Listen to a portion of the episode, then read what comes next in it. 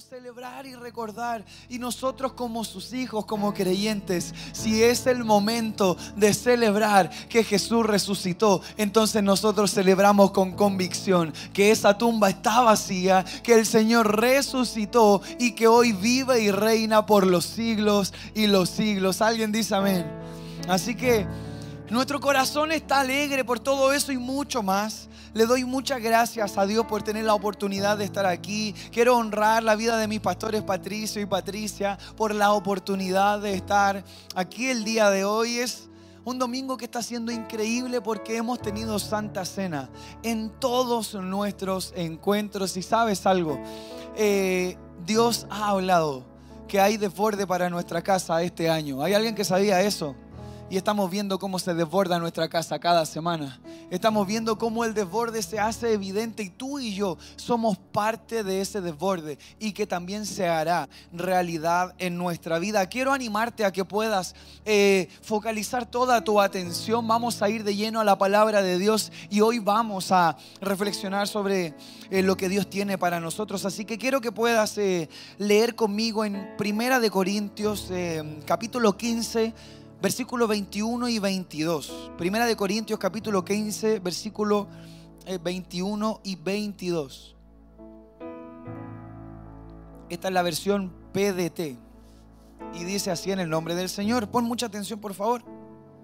Así como la muerte llegó a la humanidad por medio de un hombre, también por medio de un hombre llega la resurrección Así como Adán trajo muerte a todos, Cristo nos traerá vida a todos. ¿Qué dice? A todos nosotros. Señor, gracias por tu amor, gracias por tu palabra, esta leída. Señor, te presentamos nuestros corazones. Señor, habla nuestra vida y toma el control total y absoluto de este tiempo. Pedimos tu bendición en el nombre de Jesús y todos decimos... Amén. Voy a volver a leer el texto y quiero que todos pongan mucha atención. Así como la muerte llegó a la humanidad por medio de un hombre, también por medio de un hombre llega la resurrección. Así como Adán trajo la muerte a todos, Cristo nos traerá vida a todos nosotros. El título de este mensaje se llama Uno para todos y todos para uno. ¿Hay alguien que había escuchado eso alguna vez? Pensé que lo había inventado esta mañana. No. Uno para todos y todos para uno. Vamos a entender el contexto del título en los siguientes minutos. Sabes, eh, hay una verdad y que es absoluta y es que Dios siempre ha querido darle lo mejor a sus hijos. ¿Hay alguien que cree eso? Dios siempre ha querido darnos lo mejor. Él siempre ha preparado lo mejor para nosotros, sus hijos, desde el principio. Él lo hizo de esa manera. Él siempre ha querido lo mejor para ti y para mí. Ahora bien, eso es algo que en distintos pasajes de nuestra vida lo hemos cuestionado porque lo hemos evaluado bajo la situación actual que tú y yo podamos estar viviendo. Pero nuestra situación actual no tiene la capacidad de anular el plan de Dios para nuestra vida. Hay algo que es muy hermoso. Es un regalo que tenemos y es que tú y yo tenemos la oportunidad de tomar decisiones. Tenemos la libertad para tomar decisiones, la libertad para poder escoger, la libertad para poder dar pasos. Eso es algo bellísimo. Porque sentirnos libres es algo que realmente es único. Ahora bien, ¿hay alguien aquí que ha tomado buenas decisiones en su vida? ¿Alguna buena decisión? ¿Puede levantar su mano? Muy bien. ¿Y hay alguien que aquí que haya tomado alguna vez una mala decisión? Algunos le levantaron la mano ni por una ni por otra, no sé qué. Espero que después de este mensaje tomes decisiones. Somos libres de tomar decisiones, pero el plan de Dios es de bien para nosotros. Vamos al principio, Génesis capítulo 2, versículo 15 al 17, dice, el Señor Dios tomó al hombre y lo puso en el jardín del Edén para que lo cultivara y lo cuidara. Un buen propósito para el hombre. Versículo 16 dice, luego el Señor Dios le ordenó al hombre, es decir, hay una instrucción, le ordenó al hombre y le dijo, puedes comer libremente, ¿vale? Puedes comer libremente de cualquier árbol en el jardín. Él podía hacerlo, pero no debes comer del árbol del conocimiento del bien y del mal, porque el día que lo hagas, sin duda, morirás. Dios siempre ha querido que nosotros vivamos en libertad y esto es una evidencia de eso. Dios le dice al hombre, sabes, puedes comer libremente. O sea, ¿qué, ¿qué, tal si tú lo llevas a tu vida? Dios te dice, puedes comer libremente Puedes decidir qué hacer, puedes hacerlo, pero no debes hacer esto.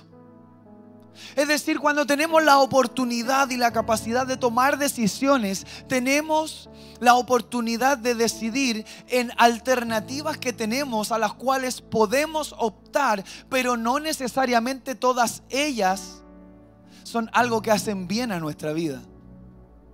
Él podía comer de cualquier fruto. Él podía acceder a lo que quisiera, pero la instrucción es, pero no debes hacer esto. Puedes, pero no debes. ¿Hay alguien que le suena familiar eso? Pero es atractivo tener libertad.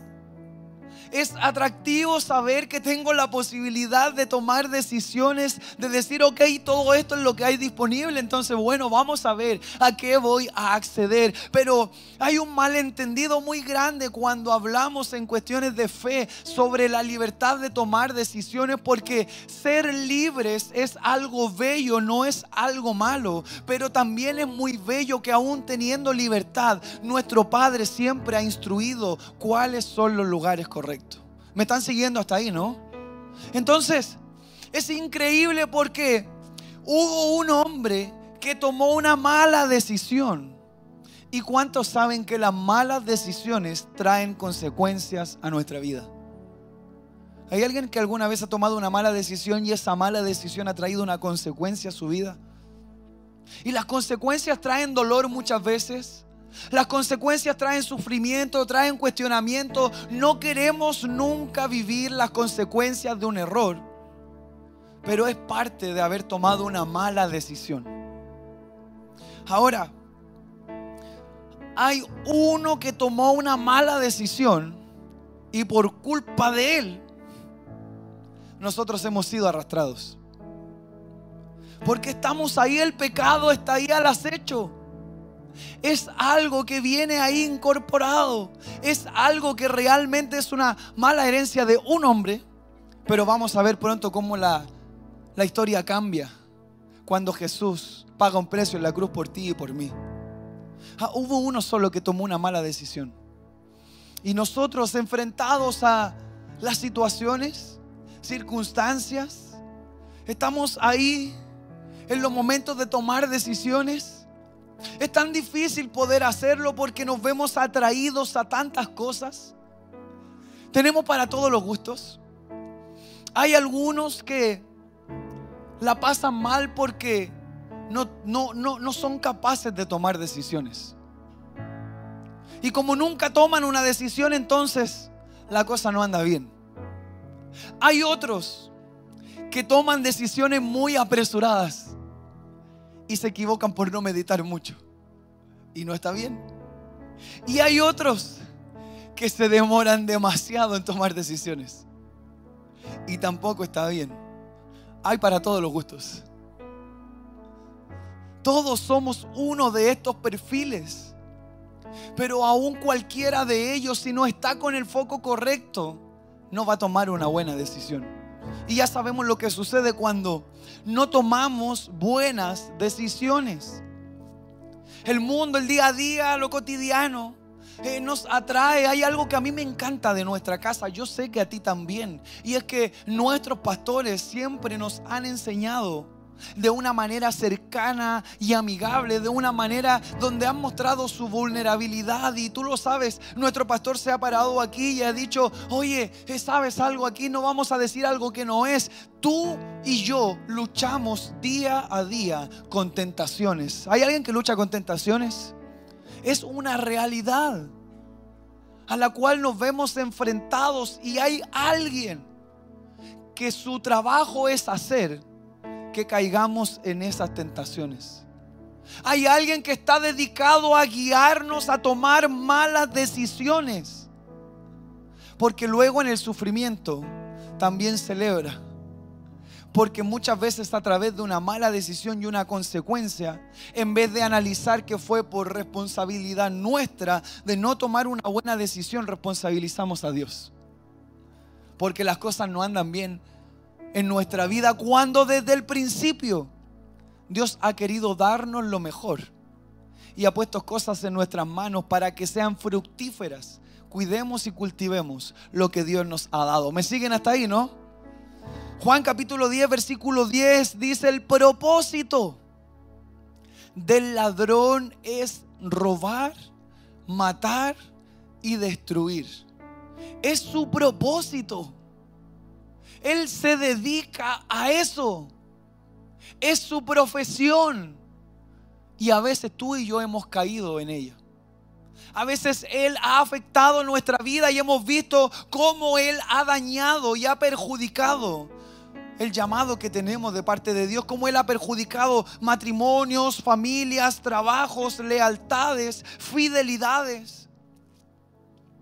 Pero esto no acaba aquí. Porque siempre al último está lo mejor. ¿Alguien dice amén a eso? El, el, propósito del ladrón es robar, matar y destruir. Pero mira, habla Jesús y dice, mi propósito. Él también trabaja.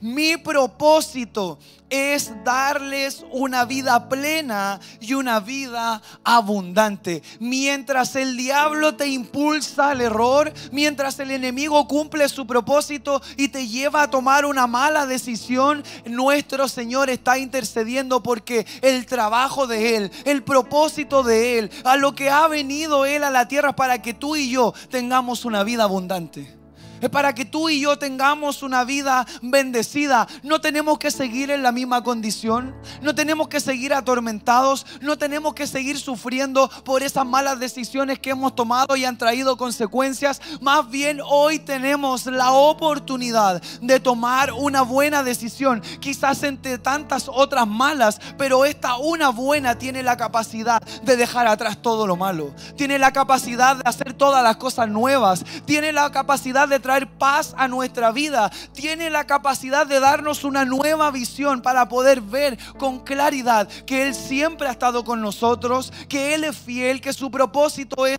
amarnos y cuidarnos y darnos un mejor lugar ahí en la eternidad. ¿Alguien dice amén a eso? Dios siempre lo ha querido. Él siempre lo ha querido hacer por nosotros. Mientras nacemos del vientre de nuestra madre con un instinto, que nos lleva a pecar por la culpa de un hombre. También cuando nacemos del Espíritu por medio del acto de amor más grande de una persona, podemos tú y yo ser libres, perdonados y encontrar salvación. Mientras uno quiso arruinar todo, Él vino a restaurarlo todo. Él vino a restaurar todo. Él vino a hacer todo nuevo porque los planes de Dios siempre han sido buenos para ti y para mí. Jeremías capítulo 29, versículo 11 dice, porque yo sé muy bien, yo sé muy bien los planes que tengo para ustedes, afirma el Señor. El Señor tiene voz de autoridad. Cuando el Señor abre su boca, lo que Él dice se cumple. Él dice que Él tiene planes muy claros para nosotros. Él sabe perfectamente y sus planes, ¿sabes? Planes de bienestar y no de calamidad. Dios quiere bendecir tu vida. Dios te quiere ver bien. Dios te quiere ver pleno. Dios te quiere ver feliz. Dios te quiere ver lleno del Espíritu Santo. Sus planes no son la calamidad que puedas estar viviendo en un área de tu vida. Esas calamidades quizás estás viviéndolas por haber tomado malas decisiones. Porque su plan es de bien para cada uno de nosotros. Planes de bienestar y no de calamidad, a fin de darles un futuro y una esperanza. Mientras el enemigo a causa de los errores te está diciendo, no hay nada más que hacer, todo está perdido, no tiene futuro y no hay esperanza. El Señor te dice, yo te afirmo todo lo contrario, no está todo perdido, sí hay un futuro y sí hay esperanza porque mis planes son de bien para tu vida, de bien para tu familia, de bien para tu trabajo. Mis planes son mucho más altos que lo que tú puedes ver el Señor quiere hacer algo grande con tu vida. Ahí lo saben, deberían haber rebalsado este lugar. Dios quiere hacer algo grande con tu vida. Pero si tú no lo crees, no puedes responsabilizar a Dios que no suceda si todo es por fe. ¿Cuál es tu oración? ¿Cuál es tu petición? ¿Cuál es tu aflicción? ¿Qué es lo que vienes buscando del Señor? Él quiere hacerlo porque sus planes son de bien. ¿Sabes algo? Hay uno que pagó el precio por todos. Y ahora todos esos vamos a vivir para uno. Para un nombre que está por sobre todo nombre. Y ese es el nombre de Cristo Jesús, nuestro Señor. Uno murió para que todos nosotros fuéramos libres, salvados, rescatados, redimidos. Y ahora todos nosotros, los que hemos visto la fidelidad de Dios, los que hemos visto redención en Él, los que hemos encontrado libertad, los que hemos sido restaurados, uno murió por todos, ahora todos vivimos para Él. Así debería ser, ¿no? Pero no es una realidad. Sus planes son de bien, siempre ha querido hacerlo. Él murió por todos. Uno para todos. Y su deseo es que todos vivan para Él. Porque Él tiene planes de bienestar.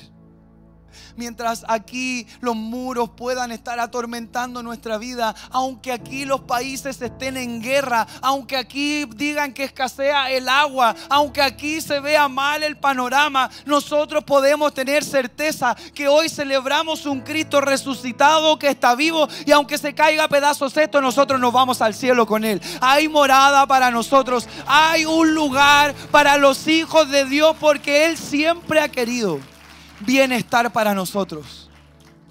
Uno solo cargó con nuestras culpas. Uno solo cargó con nuestras enfermedades. Uno solo pagó el precio por todos los que estamos aquí. Y ahora todos los que estamos aquí tenemos que vivir para Él.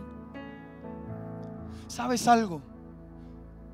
La mejor decisión que puedes tomar en tu vida es aceptar a Jesús como tu Señor y Salvador. Así que si viniste por primera vez hoy o aún no lo has hecho, hoy lo vas a hacer. Porque tienes que tomar una buena decisión. Que puede cambiar todas las malas que has tomado hacia atrás. Y a lo mejor aquí hay muchos que ya han aceptado a Jesús en su corazón. Y excelente. Pero hoy tienes que tomar la decisión de entregarle no un pedacito de tu corazón, sino que entregarle tu vida completa porque ahora toca vivir para Él. Uno pagó por todos, ahora todos vamos por Él. Ahora todos le creemos a Él, todos vivimos para Él. Uno pagó por todos, ahora todos adoramos su nombre. Uno pagó por todos, ahora todos damos gloria a su nombre. Uno pagó por todos y ahora todos creemos en su nombre que está por sobre todo nombre. Por su sacrificio. ¿Sabes? Adán se equivocó y nos condenó, pero Jesús fue a la cruz y nos salvó. Jesús fue a la cruz y nos salvó. Jesús reparó el error. Jesús es el maestro de maestros. Él reparó el error y llevó nuestra culpa y uno solo fue el que trajo paz para todos. Solo uno. Primera de Timoteo capítulo 2 versículos 5 y 6 dice, existe un solo Dios. ¿Alguien dice amén a eso? Existe un solo Dios. Y existe uno solo que logró la paz entre Dios y los seres humanos. El hombre Jesucristo quien dio su propia vida para pagar por la libertad de quienes, de quienes, pagó por la libertad de todos. Jesús llegó en el momento oportuno. Jesús llegó en el momento oportuno y dio testimonio del deseo de Dios de salvar a todos. No sé en qué condición llegaste el día de hoy.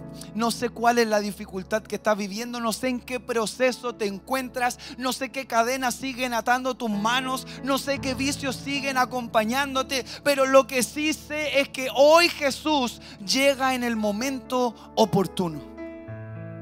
Él trae la respuesta que necesitas. Él tiene la sanidad para tu enfermedad. Él puede llenar los vacíos que no has conseguido llenar a todos los lugares que has probado. Jesús llega en el momento oportuno. ¿Sabes algo? Lo sabes, pero lo vamos a recordar. En unos minutos más viviremos un hermoso tiempo de Santa Cena, donde recordamos el sacrificio que Cristo Jesús hizo en la cruz por nosotros. Tú y yo hemos tomado malas decisiones. Tú y yo hemos sufrido consecuencias de malas decisiones. Tú y yo hemos vivido dolor por esas malas decisiones. Pero una buena decisión en Cristo Jesús puede sanar todas nuestras heridas.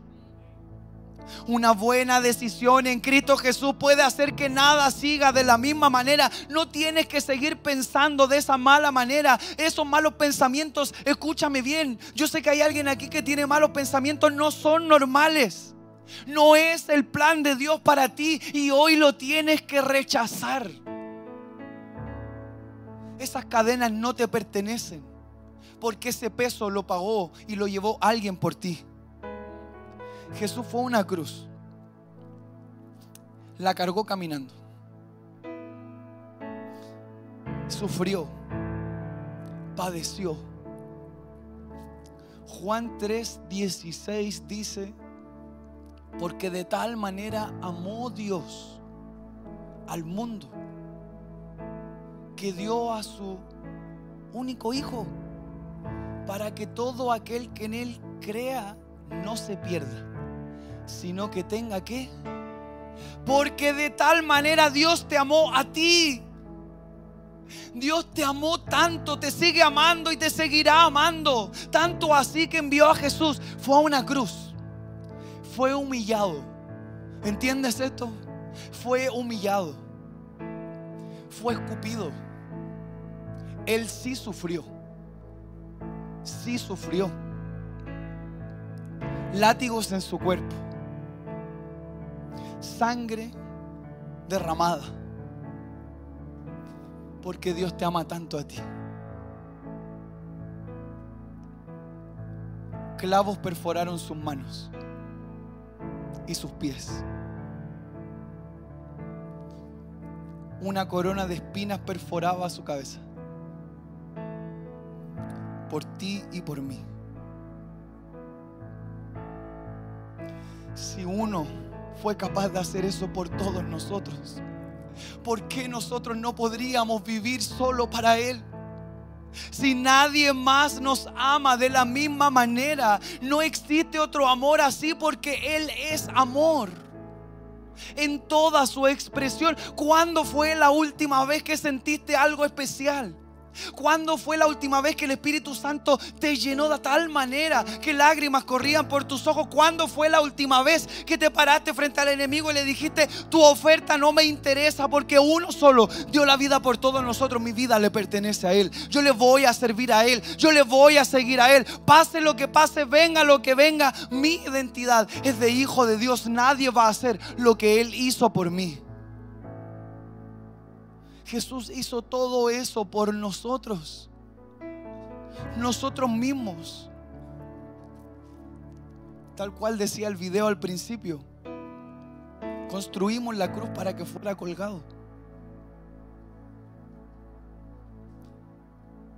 ¿Hay alguien que siente que tiene una hermosa familia? No la merecías.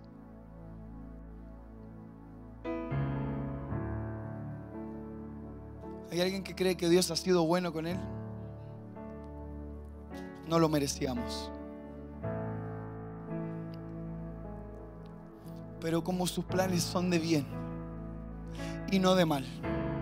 Pero como Él nos ama tanto a pesar de todas las malas decisiones que hemos tomado, aquí estamos. En su casa, en su iglesia, diciendo, hoy este domingo recordamos Jesús resucitó. Sí, resucitó y antes de resucitar sufrió por ti y por mí. Y si entonces resucitó, Él es real. Y si Él es real y Él anhela que mi vida le pertenezca a Él, entonces ¿qué más puedo hacer? Me voy a rendir frente a Él. ¿Sabes algo? Llegaste cansado, no te rindas frente al cansancio. Ríndete frente al Señor y Él va a renovar tus fuerzas. ¿Sabes algo? Vienes con problemas. No te rindas al problema, ríndete al Señor. Él se va a ocupar de tus problemas. Sientes que has perdido una batalla. No te preocupes, no te rindas, sigue peleando. Pero ríndete al Señor porque Él te va a dar la victoria. No sigamos más en el orden invertido. No hay nada que no sepamos. Esta es su palabra. Él siempre ha querido hacerlo. De hecho, por eso una vez más te ha llamado aquí con lazos de amor y ternura. Perdón por lo que puedas escuchar, pero ya no hay más tiempo para poder dar un paso más. La gente se confunde porque ve nuestra iglesia y solo porque Dios que es creativo, Él es el creador, ha dado una visión increíble y maravillosa a nuestros pastores y hemos utilizado todas las herramientas a vida y por haber para alcanzar a uno más. Se confunden y creen que porque a lo mejor uno no sube con una corbata o que esto, que el muro es negro, que esto y lo otro y tienen una mente básica creyendo en algo. Se confunden. Nosotros amamos al Señor con todo nuestro corazón. Y a la iglesia le decimos el Señor Jesús viene pronto. Y hay que dedicar nuestra vida a Él. Si has tomado una decisión errónea, irte a otro lugar, hoy es el momento para tomar una buena decisión y volverte al Señor. Porque fuera de Él no hay nada. Pero en Él lo encontramos todo. Alguien dice amén a eso.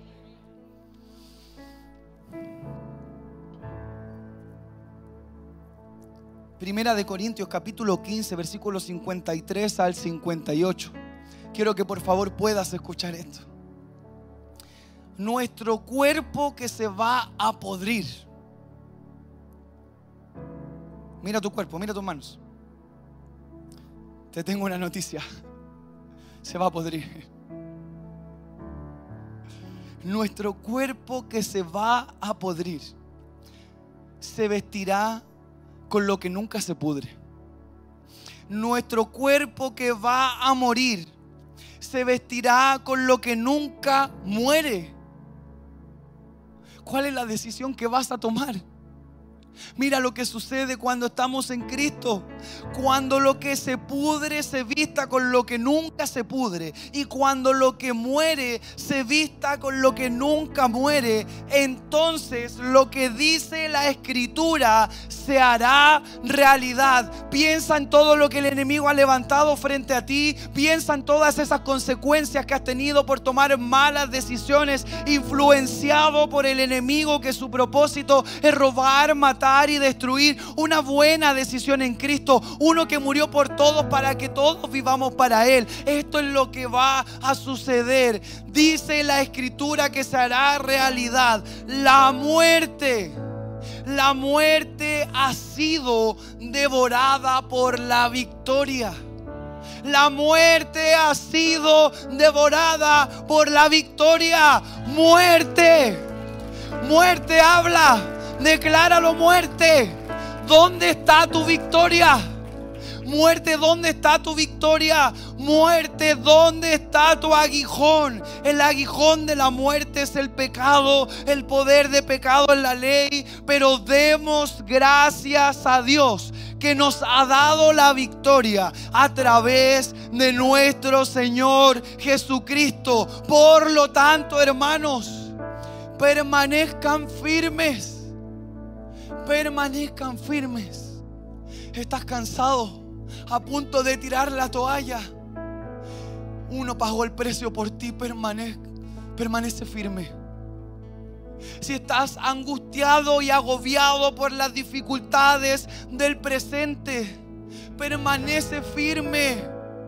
Si te sientes triste por la situación que acaba de suceder en tu vida, permanece firme.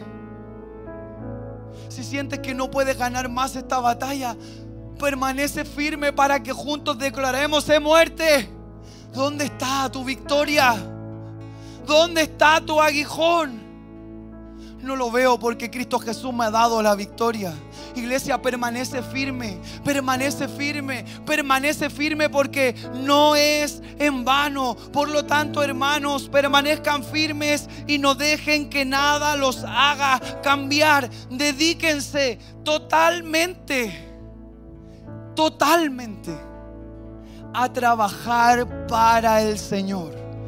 Porque bien saben que su trabajo no es, no es, no es permanece firme, no es en vano, sigue creyendo, no es en vano, ponte de pie, no es en vano, sigue luchando, no es en vano, sigue celebrando, no es en vano, porque el Señor Jesús nos va a dar la victoria para su gloria. ¿Alguien dice amén a eso? ¿Sabes algo, iglesia? Si uno murió por todos, ahora todos vamos a vivir para Él. ¿Qué tal si ahí donde estás puedes cerrar tus ojos por un momento, puedes inclinar tu rostro? ¿Y qué tal si empiezas a abrir tu corazón? Empiezas a sentir cómo el Espíritu Santo de Dios golpea la puerta de tu corazón. ¿Qué tal si empiezas a decirle, Señor? Es cierto, he tomado malas decisiones, Señor, es cierto, he sufrido las consecuencias, Señor, pero parece que también es cierto si decido por ti, entonces todo puede ser nuevo? ¿Qué tal si empiezas a buscar eso que no sientes hace tanto tiempo? ¿Qué tal si empiezas a decirle, Señor, efectivamente estaba a punto de tirar la toalla, estoy cansado, no puedo más, pero si hoy tú renuevas mis fuerzas, entonces sí me podré levantar como las águilas, porque el poder de tu amor está conmigo. Y mientras todos están tomando estos segundos para poder expresar su corazón al Señor. Quizás hay algo por lo que tienes que arrepentirte, quizás hay algo por lo que tienes que pedir perdón, quizás hay algo por lo cual tienes que elevar tu voz al cielo. Mientras todos están en esa sintonía, yo no sé si hay alguien que haya venido por primera vez o quizás aún no ha tomado la decisión de aceptar a Jesús en su corazón, pero te quiero decir que este es el momento oportuno. Todos están con los ojos cerrados. No te haré pasar aquí adelante solo. Debes tomar la decisión y repetir una oración conmigo. Quiero pedir que todos puedan bajar sus manos.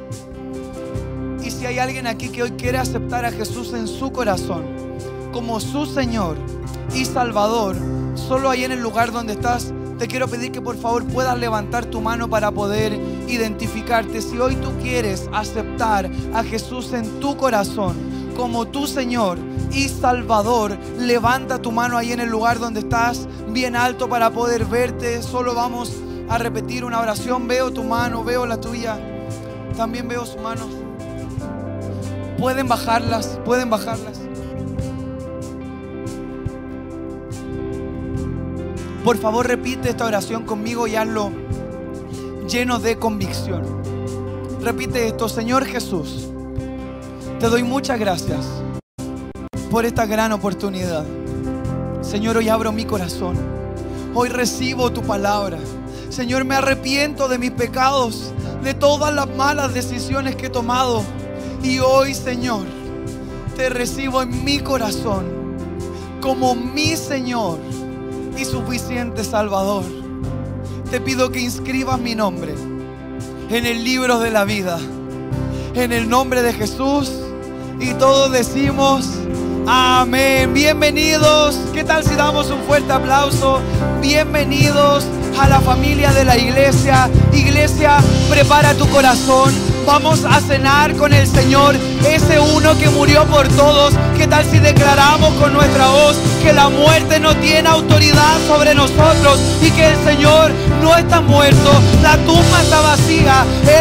Y vive y su Espíritu Santo está con nosotros aquí el día de hoy. Iglesia, vamos a adorar y nos vamos a preparar.